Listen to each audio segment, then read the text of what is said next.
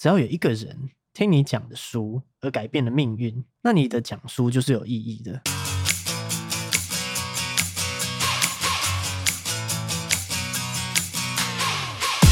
哎，打开后欢迎大家收听好好生活呀，我是 Brian。I see you talking over there, there, trying not to stare, but you like what you see. 这是一个专注在分享好书、自我成长，希望你好好生活的节目。那今天还分享什么好书呢？今天我们来分享一本读懂一本书哦。这个作者是大陆人，是樊登。他在大陆是有开一个中文知识付费平台的。那他的注册会员呢是超过三千三百万人。他开创的平台叫樊登读书。简单来说呢，他就是一个让别人付费来听他说书、读书的一个节目哦。他在二零一三年的时候创立这个樊登读书，靠着说书创下三天应收超过两亿人民币的一个记录哦，是非常强的。说书可以赚到两亿，所以他说了非常多本书嘛。那我们就今天就是来读他的这一本。他都怎么读书呢？他为什么会想要写一本叫《读懂一本书》呢？所以我们会从他的一些对书的看法来走。其实这一本书一开始就提到说，从小学到大学，你自己还记得多少学校教的东西呢？很多人其实会嫌台湾的教育可能是比较偏填鸭式的教育，所以教了很多没有用的东西。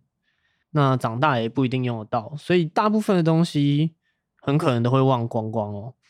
像比如说什么三角函数啊这一些的，为什么我们大部分学校教的东西都会忘记呢？因为其实我们在经历那个阶段的时候是比较被动式的学习，它并不是一个主动式学习的过程。其实我们在学校里面的学习有应该有大部分应是应付课业，那在应付课业的情况下的话，就很容易造成这一些你有读，但是你不是真的懂的情况。可能在那一段时期，在你年轻的时候，你是会记得的，因为我们就是升学为目的导向，所以很多东西是准备用来考试用。但是你有没有曾经去有过一些经验，是你自主学习，然后你去找书查资料，因为你可能想要知道某一些问题的答案。那假设这个东西在你大学里面发生好了，那这些资料你还会记得多少？会不会就会比较有感觉？是因为这一些你会自己主动愿意去翻书查资料的东西，你其实是会记忆是比较深刻的，这是有感觉的吧？所以在这本书的开始，其实就有提到说，所谓的沉浸式学习跟观光式的学习。沉浸式的学习是能够浸润到你的身体当中的，读书则是最高效的沉浸式学习的方法。那什么是观光式学习呢？观光式学习其实书中就拿旅游当例子嘛，大家应该都会有参加过旅行团的旅游，可能你就是排行程嘛，第一天去哪里，第二天去哪里，第三天去哪里，然后中间拉车啊，然后在车上睡觉啊，拍下车就拍照啊，然后或是吃饭啊等等的，然后最后就回家了。在这样子的旅程整个结束以后，你可能甚至都不知道你去过的地方怎么样，你可能就只知道说，嗯，你的信用卡账单要付多少钱，或者是大概要付多少钱，然后有一些照片的回忆，甚至现在可能会有一些影片的回忆。但是相较之下，沉浸式旅行的话，它的特点跟前面观光式旅行会差很多。沉浸式旅行的特点是，你在上海，比如说这本书的例子，前面的观光式旅行是去上海。那沉浸式旅行的特点是，你在上海找一个朋友的家里住下来，待上两个月，可能你就会经历每天早上起来去看看这些上海大妈们是怎么跳舞的。然后住上海的话，你早餐到底要吃什么？然后可能三不五时换个花样，把早餐都吃过一遍，就是好好吃的早餐店吃过一遍。然后你可能也会观察到说上海人都是怎么跟别人在路边吵架的，然后为什么最近上海垃圾分类会搞得这么火热？当你沉浸在上海这座城市里面的时候，什么天之坊啊、新天地啊，各种地方你都跑过，你了解了上海当地人的生活，相信你会对上海的感觉跟观光客是会有天壤之别的。所以学习其实也是一样哦，很多的老师跟家长把孩子的学习变成了是观光式的学习，它的特点是打卡。那这一章学会了没有？哎，我们考试检验一下。下一章学会了没有？啊，考试检验一下。看起来就是考试都考过了，那每一章都学会了，这样就好了。但是这样子学会的结果，很有可能是学的有多快，就忘得有多快哦。所以主动式的学习是会能够改善这件事情的，因为它是一个沉浸式的体验。那讲书是一个更强的沉浸式的学习。我们可以真正的深化跟内化书的内容，而且也可以真正的是在善用时间的，是不浪费时间的。就是你可以透过讲书，因为当你要把一本书分享出来，你必须要有逻辑架构，把书的内容组织起来。你可能会需要思考过非常多遍这本书的内容在干嘛，而跟一般你只是简单的去读书是会差很多的。一般简单的读书，你很可能就是读过，嗯，有些人是会练速读的嘛。你读过以后，可能就过去了。你读的越快，就会像是刚刚所说的，你可能就会忘得越快哦。但是当讲书，你要把一本书的内容讲给别人听，甚至是教给别人听的时候，那对你个人来说，你的学习就会差很多。像我们在学生时代的时候，要教一个同学。什么课程的内容的时候，你自己也必须要对这一门课掌握度是非常高的。所以这本书的重点是读懂一本书嘛？要怎么样从选书开始？你要选什么书？然后书中会有一些建议，然后选书选完之后，自然就要读书嘛。那你在读书的过程当中，你要如何去解构一本书？然后就是你要把这本书去做重新组织的再创作，然后就是整理出来讲给别人听了。所以，我们先从挑选书开始。你要挑好书，然后这边有一些建议。它有一个 tips 的原则哦，就是挑书的一个原则。tips 是什么意思呢？T 是 tools 的意思，是工具的意思。樊登读书所讲的大部分的书，基本上都是能够提炼出工具性内容。换句话说，这些书都会教给听众一套方法。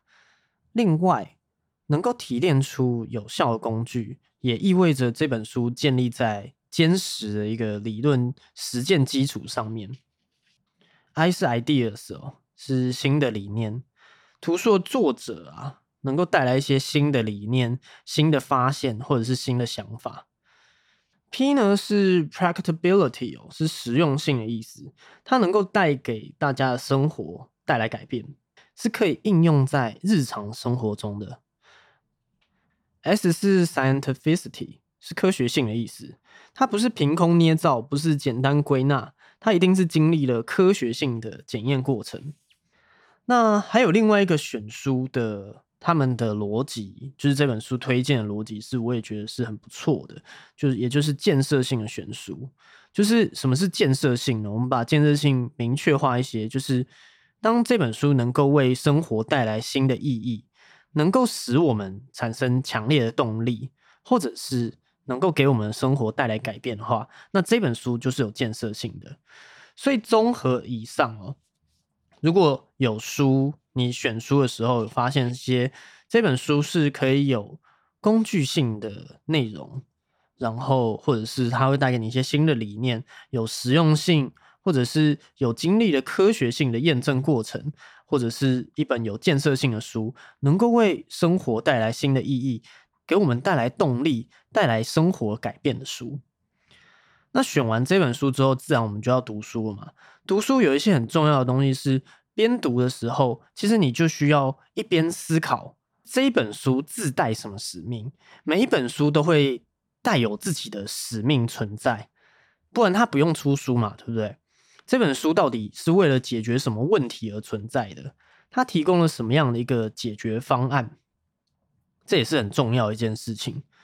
这就是一本书存在的价值啊！不然为什么要写一本书出来？写一本书其实也是很花时间的。所以书的价值在哪里？这也是很重要的一个思考。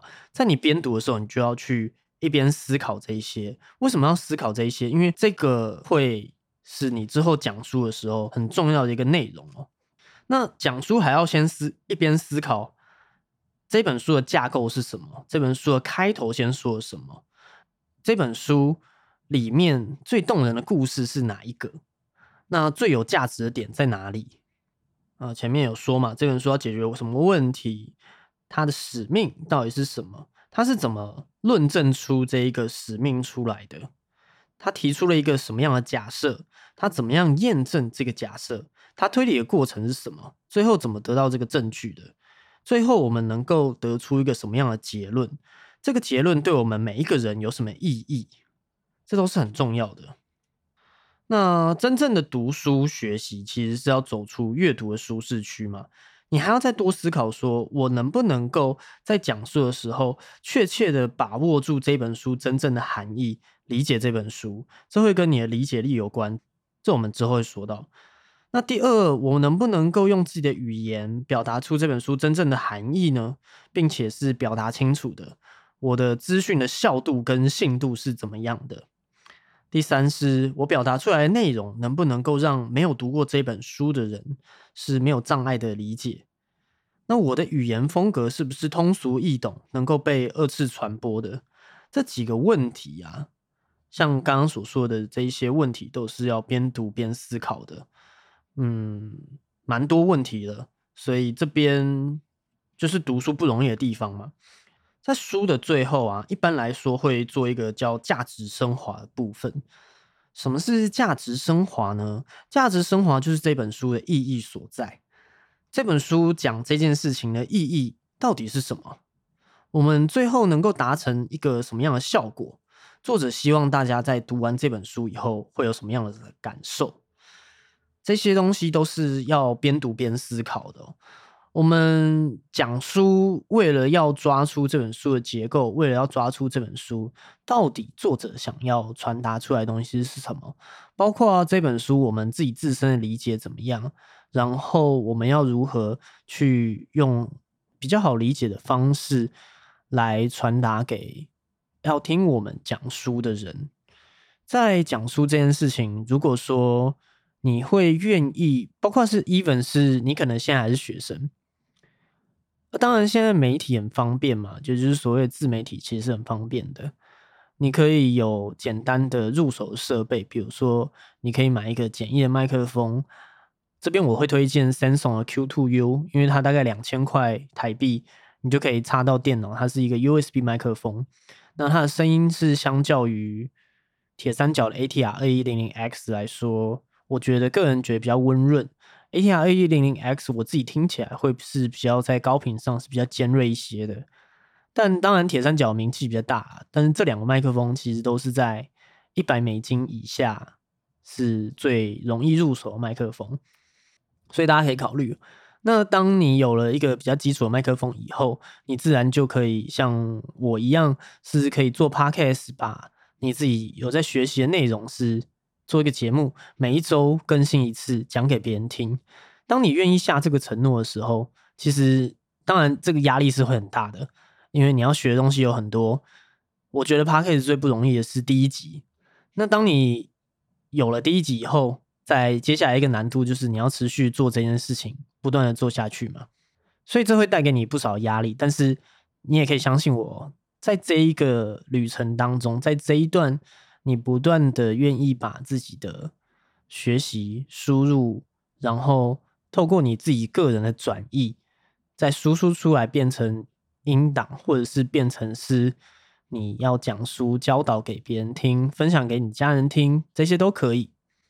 其中学习最多的、收获最多的，一定是你自己本人。如果还没有这样子的习惯，当你有这样的习惯以后，你会从中得到非常非常多的，就是学习的快感。当然是要找你有兴趣的事情啦，并不是说就是你没有兴趣去你你没有兴趣的事情，然后你就会做的很辛苦，会觉得很痛苦。就是这件事情是被迫的，它并不是一个你自己想要体验的事情，这是一个很重要的部分哦。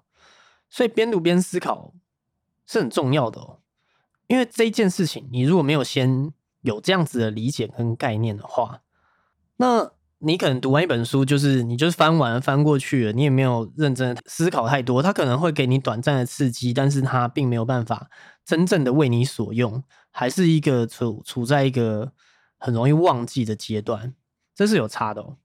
所以书的价值，这也会跟讲书的人他的能力边界有非常大的关系。你的理解力就会决定了你讲出来的东西的深度跟精彩程度嘛。所以讲者也是需要不断的去提升自我的哦。在你要分享知识的话，那有几个方向，有七个方向，书中整理出来，可以让你增加你讲书或者是你讲你想要分享的内容的精彩程度。有几个部分，第一个是你可以增加经济学上面的知识，你也可以增加心理学上面的知识，包括还有国学知识、管理学知识、哲学知识跟逻辑学知识，还有累积自己的人生经验。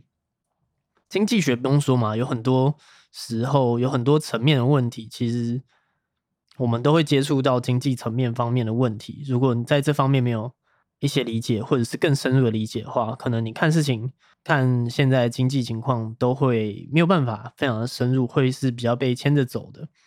心理学的部分，我们可以理解到很多很多人的状态，包括像是投资的心理学，包括像是一般人所谓的压力管理的心理学。呃，为什么有些人可以生活过得是快乐的？为什么有些人会有什么样的一些反应跟状态？这些东西。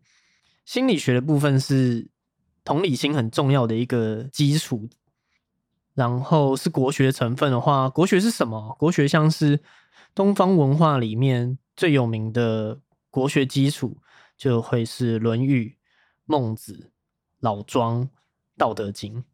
那随着你不同的年纪啊，就是到了一个不同的阶段的时候，可能你都会对这些国学的知识。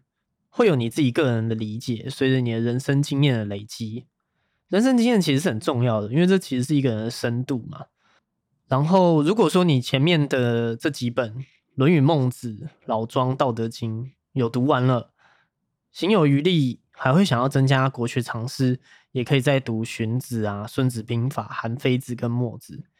读这些国学的书籍，其实并不是意味着说我们可能就是。非常保守，只在乎中国老祖宗传下来的智慧哦。当然，我觉得东方的经典，像儒学文化、像道教文化这些东西，它有它一定程度对社会的影响性，这就可以从东西方文化的差异看得出来嘛。但是，并不是代表说我们不认同别人的东西，也就是西方国家的东西。反过来是。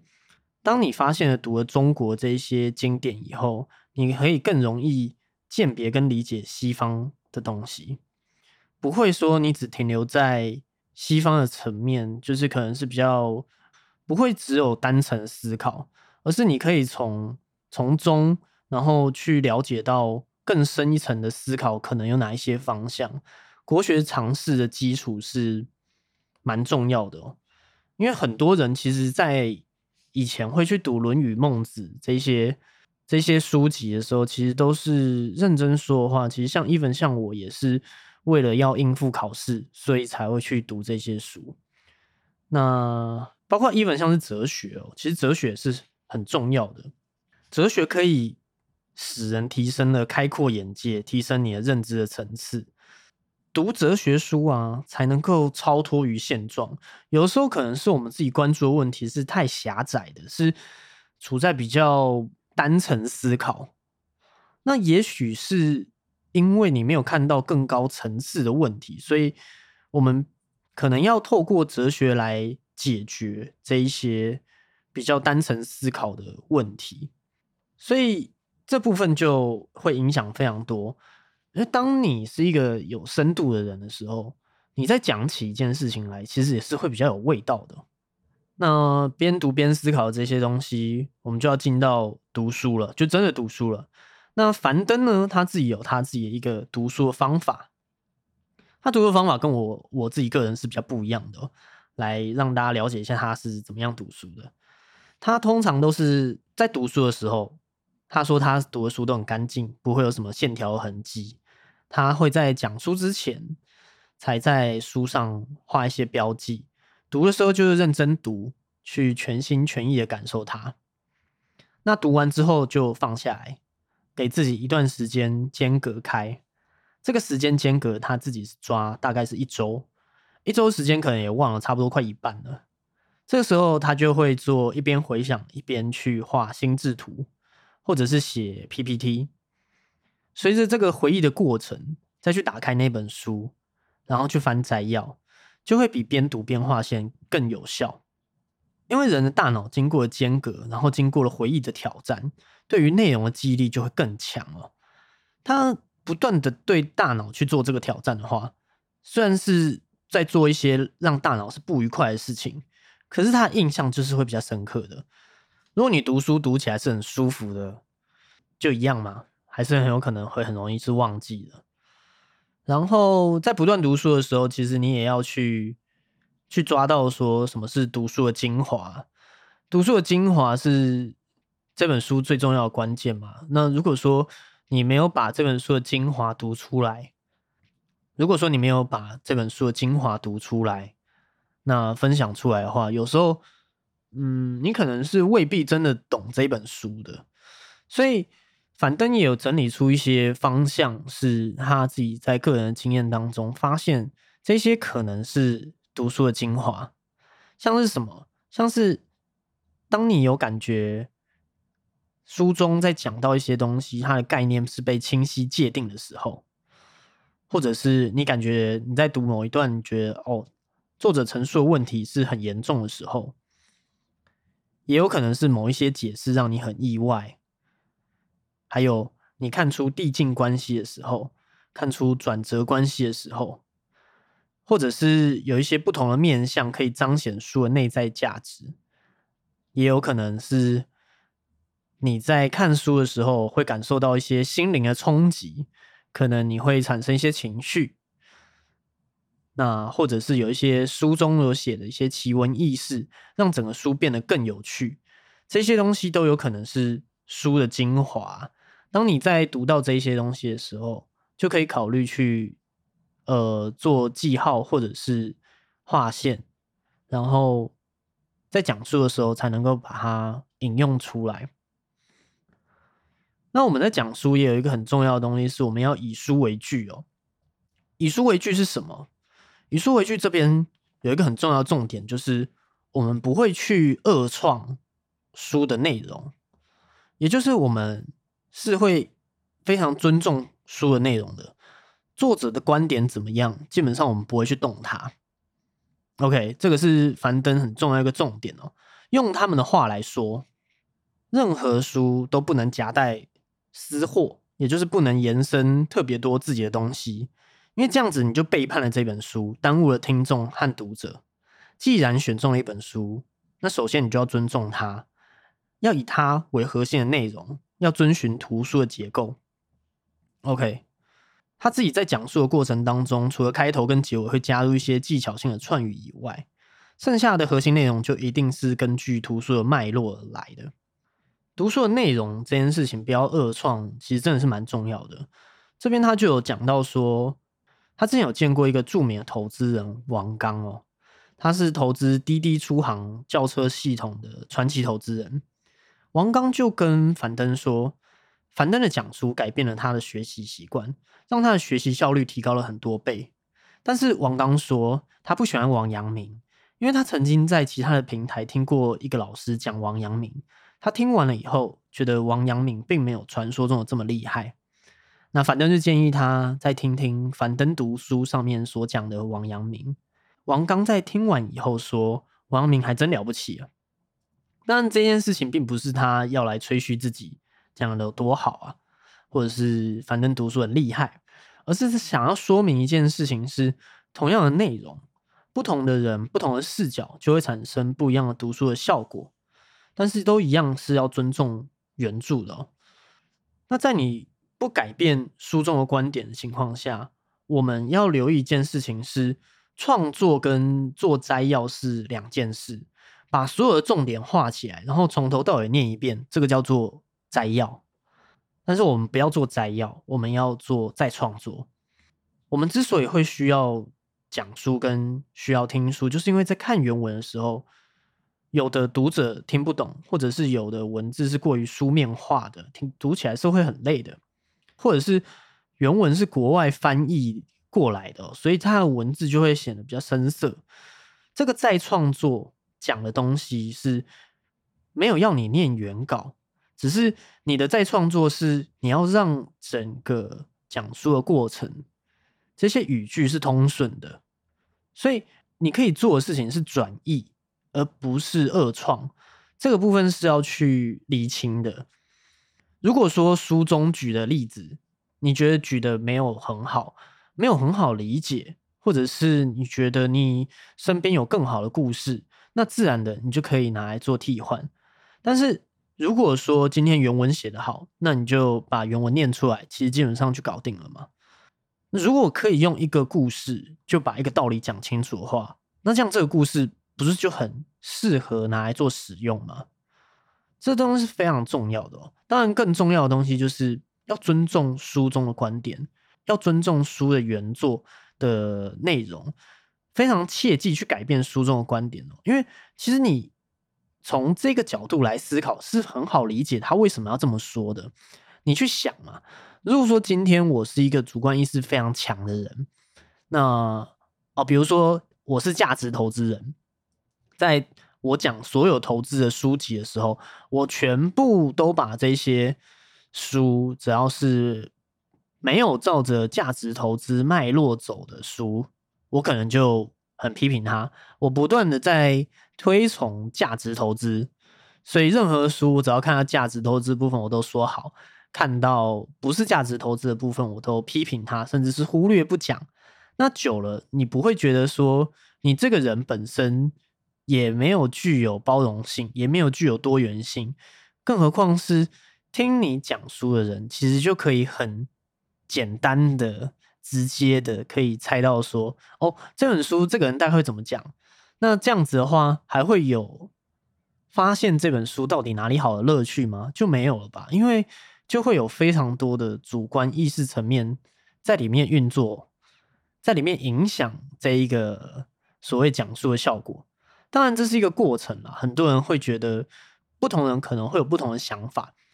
可能有些人会觉得说，如果在讲述的过程当中，我没有我自己个人的主观意识的话，那这就没有独特性，这就没有我自己的风格存在了。当然，我是站在樊登这一边的，因为我觉得书之所以存在，它其实是一种多元性的象征，也就是世界上可以有很多人跟你的观点不同，他可能用了他一辈子的时间才写出一本书。那你觉得有可能每一个人的一辈子得出来的观点都是一样的，都一定是一样的吗？都一定是某一个东西是最好的吗？不太可能吧。有些人可能不适合某一些观点，但并不代表说全部的人都不适合啊。就像有一些人需要或者是非常信仰宗教，他是非常虔诚的，但是并不是代表说每一个人都需要信仰跟他同样的宗教啊。这个是一个知识多元性跟我们能不能够尊重跟自己不同意见的一个非常重要的练习哦。所以我觉得我是支持多元多元知识的这个论点的，所以我会倾向是站在樊登的这个不要更改书中的观点。如果要更改的话，记得要说这是你自己的观点，这并不是书中的观点，这是非常重要的。那最后就是，当你有这些架构以后，我们就要来讲书了嘛。讲书这边有一个很重要的建议是，你需要去建构坡道。坡道是很重要的哦，就是坡道基本上是这整个这整本书的龙骨，是骨干，也就是这本书它整体到底是跟随着什么脉络在走。这个坡道啊，你所建构的坡道完全是根据自己对书的理解来建立的。建立坡道的时候，你可以使用书里面的内容，你可以使用自己的经验，也可以使用自己的故事。而一开始要建立坡道是很难的，因为这个坡道往往会决定了整本书的解读的方向，也会影响讲书的思路。然后这边有一些建立坡道的原则跟方法。建立坡道的时候，你可以用书中最打动人的一个点来入手，因为坡道最主要的目的是要让听众在一开始就重视这本书，让听众觉得这本书有意义。如果书里面的内容让你觉得很意外、耳目一新啊，那这些内容就会值得去记录下来，也会比较能够抓住别人的注意力。在讲述的时候，开场其实不用那么客气哦，开场其实是可以开门见山的。那不要废话，比如说可能今天很紧张啊，或什么这种这种废话就不用讲了。所以，我们一开始在讲述的时候，其实就是要开门见山嘛。要把最有价值的内容放在最前面讲。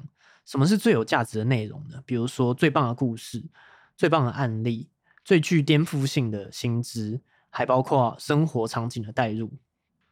那比如说《Growing Hack》这本书，这本书是什么？《Growing Hack》这本书是成长骇客攻略。成长骇客攻略，樊登第一句话就讲它的意义。他说这本书解决是如何低成本实现爆发性。的增长，然后就开始举例说明了，像书里面的 Airbnb 的故事。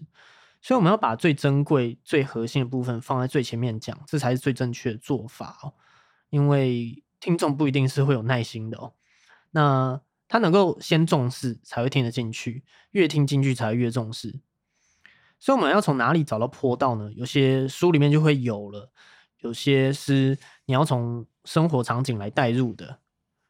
有一些是出其不意的坡道，有些坡道比较难找，就需要制造一些亮点。所以建构坡道，我觉得也是讲书者他的累积的经验的差异。那建构完坡道之后，其实我们就要去论述整体的背景的结构，然后就要进入正文了。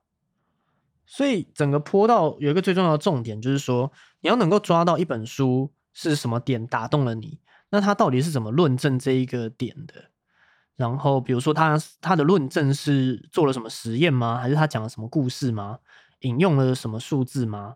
他有几个角度呢？有几个可能是层层递进的关系呢？他有几个例子呢？这些东西都是坡道很重要的事情。那书中后面当然也会有心智图怎么做的一个一个范例哦。简单来说，如果要我为这一本读懂一本书做一个最重要的注解是，我觉得。当人们，我我 even 是现在正在读小学的人，或者是学龄前的的小朋友，其实如果你可以在你是学生的时候，你就可以理解到说，学习被动式的学习跟主动式的学习跟沉浸式的学习，它的强力的差异，你可以设想看看。你可以节省多少时间？你可以不用浪费这么多时间。你可以在你学生时代的时候，都不断的在做自己有兴趣的事情。因为我们都知道，学生时期就是最没有钱。当然，如果你是很富有家庭的话，那这这些条件不成立嘛。但是学生时期通常都是没有钱，而时间是最多的时候。在这个时候，如果你可以做自己喜欢的事情，当然也不用高成本。那。不断的透过讲书，不断的透过发现自己喜欢的事情，然后把它分享出去，你可以学会很多很多很多人生中独特的体验，而不是等到你可能都大学毕业才开始慢慢的经历你自己的人生。他可能要花很多年的时间，你才会懂某些东西。当然，固然我们有很多人都是非常聪明的哦。然而，要累积智慧，其实是没有那么容易的，他会需要经历非常多的时间，或者是某一些很重大事件，我们才能从中累积出人生的智慧跟经验。沉浸式的学习，如果在学生时代就会做的话，可以感觉到他真的很幸福啊！我觉得我会觉得是很幸福的。这本书的最后，读懂一本书的最后，当然樊登是一个在讲书的人嘛，所以他就有分享到说，其实讲书的人也有一个很重要的东西是，你其实要讲述的内容是要把你对听众的爱给说出来。用你的热情跟智慧去理解一本书，去讲解一本书。如果能够透过你的讲解，让一个人爱上一本书，或者是对一个话题感兴趣，从此以后他的生活可能就会发生改变。只要有一个人因为你的分享而改变，你就不用太在意所谓的收听率，或者是不用去计较得失。只要有一个人。听你讲的书而改变了命运，那你的讲书就是有意义的。它并不是那么的没有价值的。然而，从中得到最多的会是你自己。这个是只有当你选择这么做之后，你才会深深的感受到的东西。而这也会是学校不会教你的东西。我觉得这是一件很幸福的事啊。我自己目前做这样子讲述的节目到现在，我也觉得在这一段的过程当中，其实我自己个人获得是很多的。当然，我在一开始想要做节目的初衷，其实是会觉得说，有很多人在保险这个议题上面，都会有一些因为知识的差距而没有做出最好决定的一些选择，不管是工作或者是购买保单这件事情。那有些人会觉得自己受骗上当，但以我现在的经验来看的话，我会很难说这个行为一定是骗，因为有的时候在你深刻的理解多种不同人他们的经验跟他们的立场以后，你就会发现，其实有的时候我们会做出当下的选选择，我们会做出当下的选择原因。最主要就是我们拥有的资讯是不够充分的。当你有足够充分的资讯的时候，也许你就会去改变你所做的选择。所以我才想要分享很多的我觉得好书的内容来给大家。Podcast 可以在不用受限于时间、不用受限于空间，它是一个非常方便的媒体嘛。当然，你有耳机或者是你有可以播出的装置。你就可以来收听，你无时无刻都可以收听。你想要听一遍、听两遍都没有关系，也不会浪费别人时间，因为我录制跟剪辑也就花这一次的时间。但是，当你能够了解到更多的多元的知识的时候，你可以做出，我觉得是至少是现在自己绝对是可以做出更正确的决定，对你自己是更好的决定。这是，这是我真的是觉得有可能的。当你能够了解越多的内容，所以我才把频道的名字。去做好好生活呀，因为我觉得并不是生活，并不是只有跟保险有相关联，保险是理财工具之一，所以你就不可能不去了解所谓的理财的其他的工具。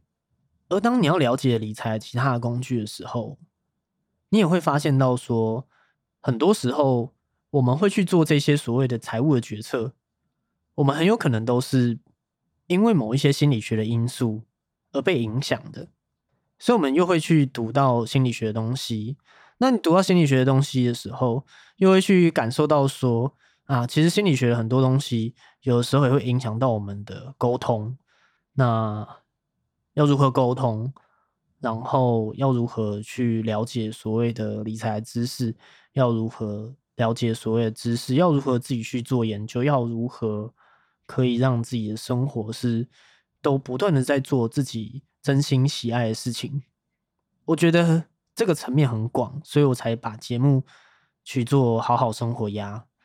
我希望听这个节目的人，真的都是可以因为听到我的我的整理跟分享，生活是可以过更好的哦。好，那谢谢你听到了最后，你还喜欢今天的节目吗？如果你喜欢今天的节目啊，欢迎你订阅好好生活呀，并且在 Apple Podcast 或者是 Mixer Bus 上按下五星评论，跟我分享你喜欢节目的什么部分。呃，可以协助我一起让更多的人知道我们的节目，让我可以把节目做得更长长久久。